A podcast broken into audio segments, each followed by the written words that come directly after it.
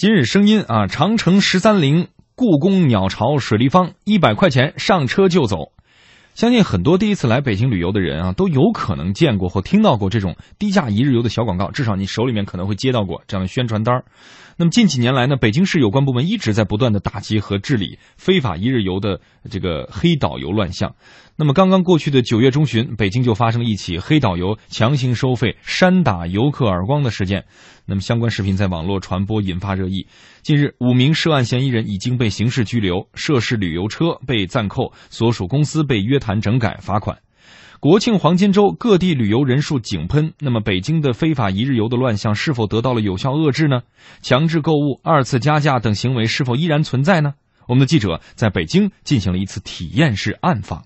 我们一起来跟随记者一起去进到旅游团里面去感受一下。前门大街、火车站都是以往北京非法一日游散发小传单、小卡片招揽游客的热点地区。早上九点多，前门大街停了多辆警车和城管执法车，一路走来，的确目测不到非法一日游的迹象。一位城管执法工作人员告诉记者：“国庆假期不会有人撞枪口，肯定没有，都清空了。就就这两天都清空了吗？”绝对，这个这个期间执法力量这么强，是绝对不允许的。然而，从前门大街大石栏到天安门，一路上几乎每隔一百米，记者就能遇到戴帽子和围巾的人在低声揽客。这些人所介绍的无一例外都是人均五十到一百多的北京低价一日游旅行团。这是去长城，去哪儿啊？去长城。去长城，我给你按一百块钱一个人。长城十三陵往返车费，门票送午餐。我们车可以上上那个酒店接。你这有购物吗？全都没有的，你放心，现在现在你没看电视八大老曝光，哪有购物的？您记者是吧？记者以学生身份表示有意参加一日游，这名揽客人员立刻把记者带到了路边的一个私家车旁边，让司机带领前往旅行社签合同。这位司机同样承诺不会有强制购物、二次消费等。这小车在这就接送了。哎，你这里边没有购物吧？没有没有，这你放心，小车还没有二次费用。和以前呢上五十六十个上车再收你钱，再收一百五一百六。在虎坊路湖广会馆对面的一家烤肉店门口，若干手臂有纹身的高大男子和一位女性工作人员正围着一个桌子，和陆续被接送过来的游客签订旅游协议。记者也被送往此处签订了一份协议。而就在索取发票的时候，对方告诉记者没有。啊，对，有有收据之类的吧？您手里的就是行程。这份所谓旅游协议中，旅行社所盖公章非常模糊，公司名称无法辨识，没有正规发票，旅游协议马马虎虎。而这仅是游客参加非法一日游遇到的第一个坑。从市区前往第一个景点八大岭长城，原本七十多公里的路程，排除假期堵车的因素，大约需要三个小时。然而，大巴车出了四环之后，就因为油路老化故障抛锚了九次之多。我这车啊，现在什么毛病？我告诉你啊，走着走着油断了，这油跟不上油，也不知道什么毛病。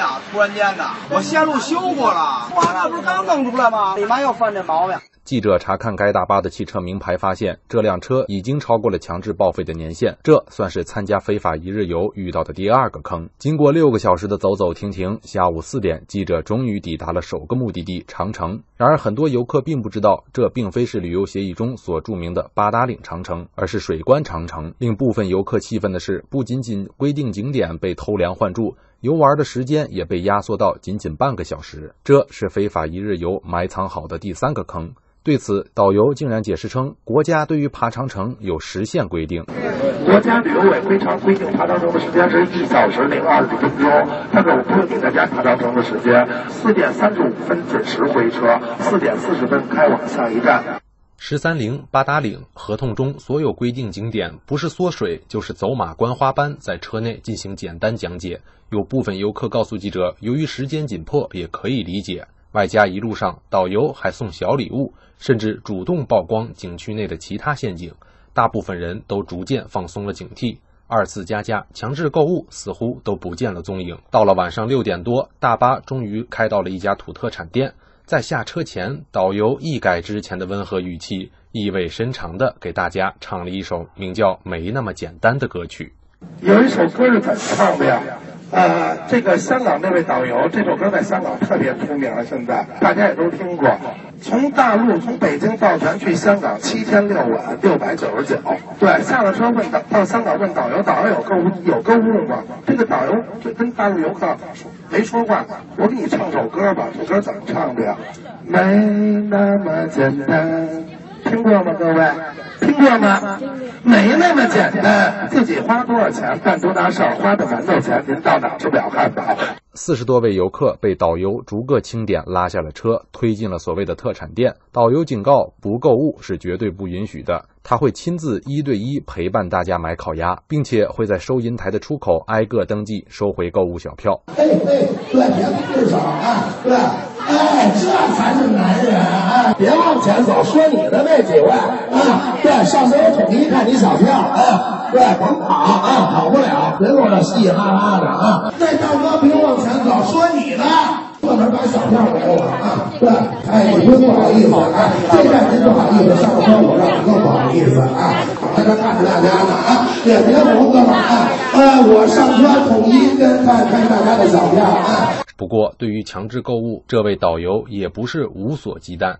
这哎，真的，说你说我我我们也不是傻逼，这点钱我都我是多不？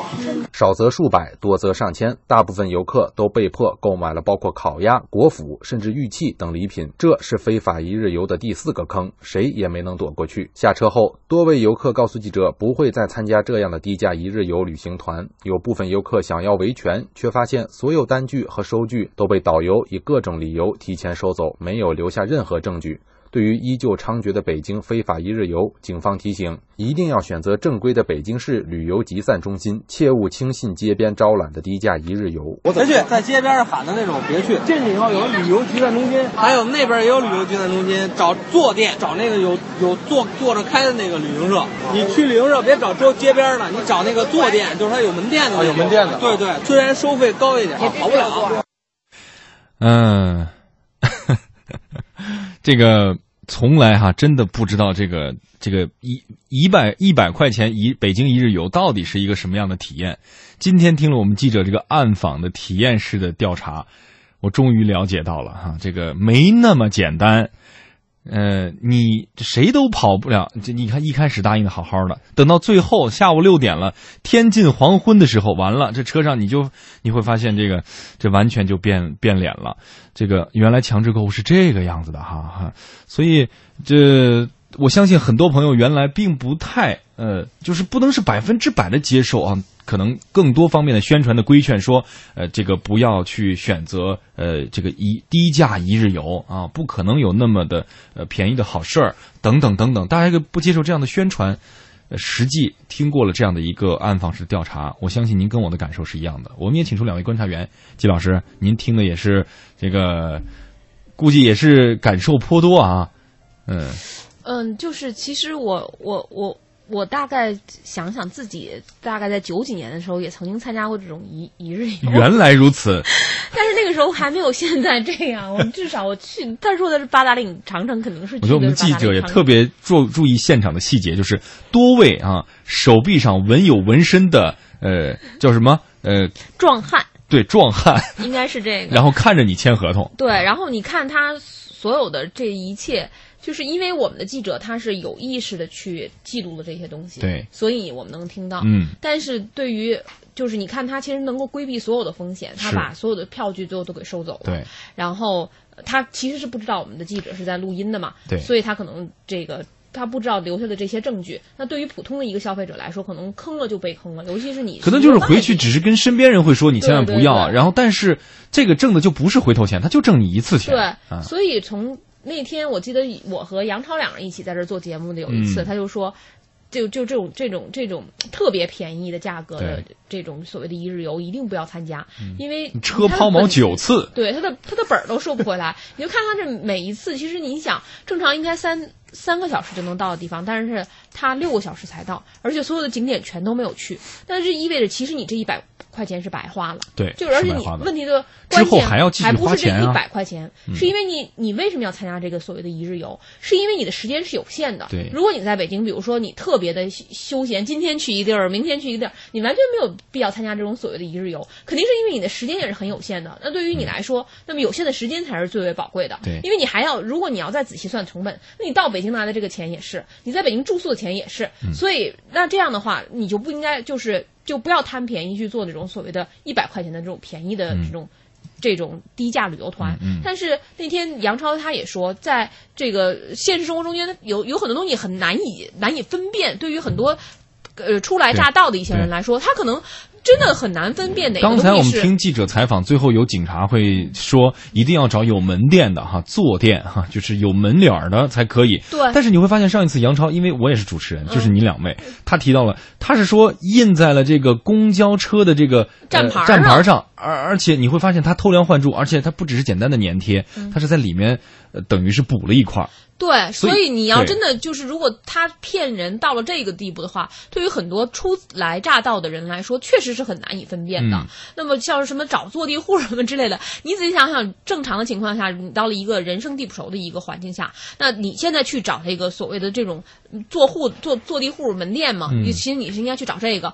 那这个时候突然有一个人或说，哎，那个你到我这儿来，我这就跟他那是一样的的时候，你可能那种警惕心并没有对，如果有一天像这样的一个也找了一个门脸儿，对怎么办呢？而且他问题的关键就是还有一个就是你也不能够确定它的价格到底是多少。嗯就他跟你说，也也也许以后可能会出现那种更变本加厉的，对也是那么多钱，800但是块钱还这样对，还是是这样那更糟糕。嗯所以从这个意义上来说，市市场的治理也是非常重要对，的。这就是我们想要谈的。但是我们说，归根到底，这个是不是应该完全由我们的游客自己去辨别？呃，这些旅行社和旅行团给出的这样的一些选项。那么，我们既然管理机构一直都在说啊，这个要打击这个低价啊、非法的一日游，呃，黑导游，嗯，但是年天天喊打啊，年年抵制，为何到今天我们的记者呃只是随便选择、随机选择了一家团，就会呃让我们听到如此难以置信的内容？说明这个这个这个治理完全没有到位，没有实现。嗯、洪林老师您怎么看？我觉得说你这个判断呢，应该说有一部分的这种道理。这个像一个什么逻辑呢？我们在打击各种违法犯罪这种行为，对吧？也一直在去打，但是呢，总会就是有这个违法犯罪分子进行诈骗也好，或者进行其他形式这种犯罪。因此，作为这个个人来讲，你比如说我们说作为游客来讲，嗯就是有起码的这种判断，我觉得这肯定还是必须的。因为就是刚才你说的，就是说，尽管我们的记者很容易就是找到了这种黑导游，比如说这种黑的这个车，然后又又拉着一团一团的人就去了。嗯，尽管是这样，那么你可以说就是监管部门肯定它有这种漏洞，嗯但是我们也可以从另一个角度去理解，就是你监管再严。只要黑导游他有暴利可图，因为毕竟他是和相关的商家购物、骑乘啊等等，而且都是暴利，呃，对吧？它的成本很低，又不用去上税，那么他一定还是会有人铤而走险，对。对吧？因此呢，对于游客来讲，就是说，我们可以就是向监管部门去举报，或者说埋怨嗯。这个管理部门你的工作做的不到位，但是呢，就如果想让自己少受一些伤害，这个起码的我们说雾里看花的能力你是必须有，哎。因为这个社会说实话，不仅是北京是这样，对。外地是这样，中国是这样，其他的国家也是一样，嗯，对吧？所以说就是基本的这种防骗啊，或者说被忽悠的防忽悠的能力还是一样的。嗯，是自己一定要有这样雾里看花的能力，要有一个合理的判断。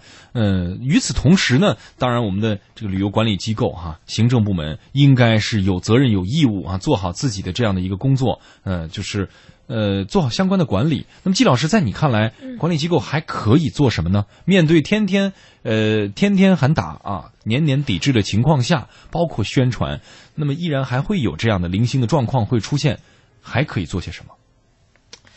从管理者的角度来讲，我觉得从管理者的角度上来说，首先第一点，我们的记者那么容易就在呃就在前门地区，嗯，对眼皮子底下找着这么一家店，这么一个叫黑店，也可以这么说吧，给拉到了一辆黑车上，然后参加了这么一个黑导导游带领的黑旅行团。嗯，这就说明管理上是有漏洞的，要不然也不能那么轻易。你想言之凿凿说，在这么高压的情况下，还能有人出来招揽生意，嗯，还能有人成功的招出，而且你想，不光是我们记者，嗯，这个车上坐了一车的人呢，嗯。那这些人是怎么去的呀？那肯定他是有漏洞的，嗯。所以从管理上面一定是有这个，就是呃，这个叫呃漏洞可以加强我们所谓的这种管理。还有一个呢，就是说从这种土特产店上，是不是能够下一些功夫？我真是觉得，就是就是类似于这种高高回扣的这种店，它的这种存在，嗯嗯，它是不是合理合法的呢？嗯然后它的这种经营是不是没有任何就是完全是合理合法的呢？嗯如果真的是这个样子的话，呃，难道就没有任何的，就是他们能够在这就是这这这这这一端哈，嗯就是想一个办法对他们进行治理？对，当然了，就是还有一个就是游客的举报、投诉，游客的举报和投诉，还有一个就是游客需要变得越来越成熟起来。嗯。就是为什么呢？就是我们看，要是说这么说哈，你说一个到一个完全人生地不熟的一个环境中间去，比如说你连语言都没有办法过关的这样的一个旅游环境中间去，那你怎么能够不被骗呢？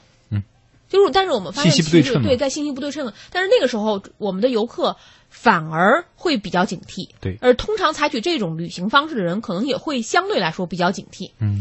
所以，呃，还有一条就是游客本身自己需要有一些鉴别的这种能力。嗯呃，嗯，我觉得我们还有一个做的不是特别好的，就是一些官方的旅游的网站做的也不是特别好。嗯，就是嗯，就没有那么容易被大家直接的找到，对对对对。反倒是游客一到了北京之后，你会发现大量的这样的这个小广告，而且首先映入眼帘。对对，这个一个是小广告，还有一个就是可能我们大家对于提前我在官网上进行预定这件事情，不是那么的，就是不像订房子、订机票那样，就是觉得我就是应该提前订，而是想了我到那儿再说也可以，没什么，就觉得很方便。但是没有想到，可能这个方便中间就暗藏着很多的这种玄机和容易落入的陷阱。那比如说，我们要是说，呃，有很方便的这种呃网站啊，然后之前做一做攻略呀，嗯可能它就不应该不至于会出现这种问题。你仔细想，有那么多人现在说所谓的这种穷游啊，出去旅行啊，他们到国外的这种。这个火车火车的官网上去买票，嗯然后去买所谓的汽车票，去订房间。你想他们这个都能够做到，那也就是说做一做攻略。如果我们稍稍上上心的话，作为一个比较有心的游旅旅游者，其实是能够提高自己旅游的感受的。对，因为就像我刚刚所说的，如果你把大多数的，就是你认为你自己占了一个便宜一百块钱，实际上你浪费了整整一天的时间，你这个浪费的成本是要心理上很痛苦。对，你想你在北京吃和住，以及包括你到北京的这个旅行的这个所谓的呃飞机票或者是火车票，你要是平均到每一天，它肯定是比这一百块钱多得多的。嗯，还包包括你住呢，你想你一天的成本至少得在两到三百块钱，三四百块钱，还不包括吃，然后你却为了。就是贪这一百块钱的一个便宜，你想这一百块钱等于打了水漂了，然后加上这一百块钱，你也就是说这这一天的五六百块钱你都扔进去了，然后你什么都没有。还得买东西啊，买烤鸭，那烤鸭我估计一百块钱也下不来对啊，可以，就是你花了七八百块钱，嗯你什么都没有得到。所以从这个意意意，就是从这个意义上来说，你可丢掉的不是这一百块钱，嗯而丢掉了这一天的吃穿、吃用。交通费嗯和平均到每一天的长途交通费，以及你的所有的时间，嗯这都是你的成本。所以从这个从大家要从这个意义上，就是别贪出门之前，贪小便宜吃一个是贪小别贪小便宜，一个就是一定要做一些攻略，就是稍微的了解一下，大概应该是一个什么情，况。至少不至于在车上有导游明目张胆的说，国家规定长城只能爬一小时二十分钟，好歹也规定个一小时和两小时整数吧，对吧？一小时二十分钟，这是个什么规定？所以就是，嗯、好吧。总之啊，让大大家知道了，像这样的低价的北京一日游的团儿哈，到底实际参与进去是是一什么样子？我相信听到这条这个记者报道的时候，呃，大家都有了实际真切的感受。那么下次再有有机会来到北京的时候，就不会那么轻易的上当和掉入陷阱了。记者，这你想想，面对这么多这个手臂上纹着身的壮汉啊，进行这样的一个暗访，呃，也是为记者点个赞。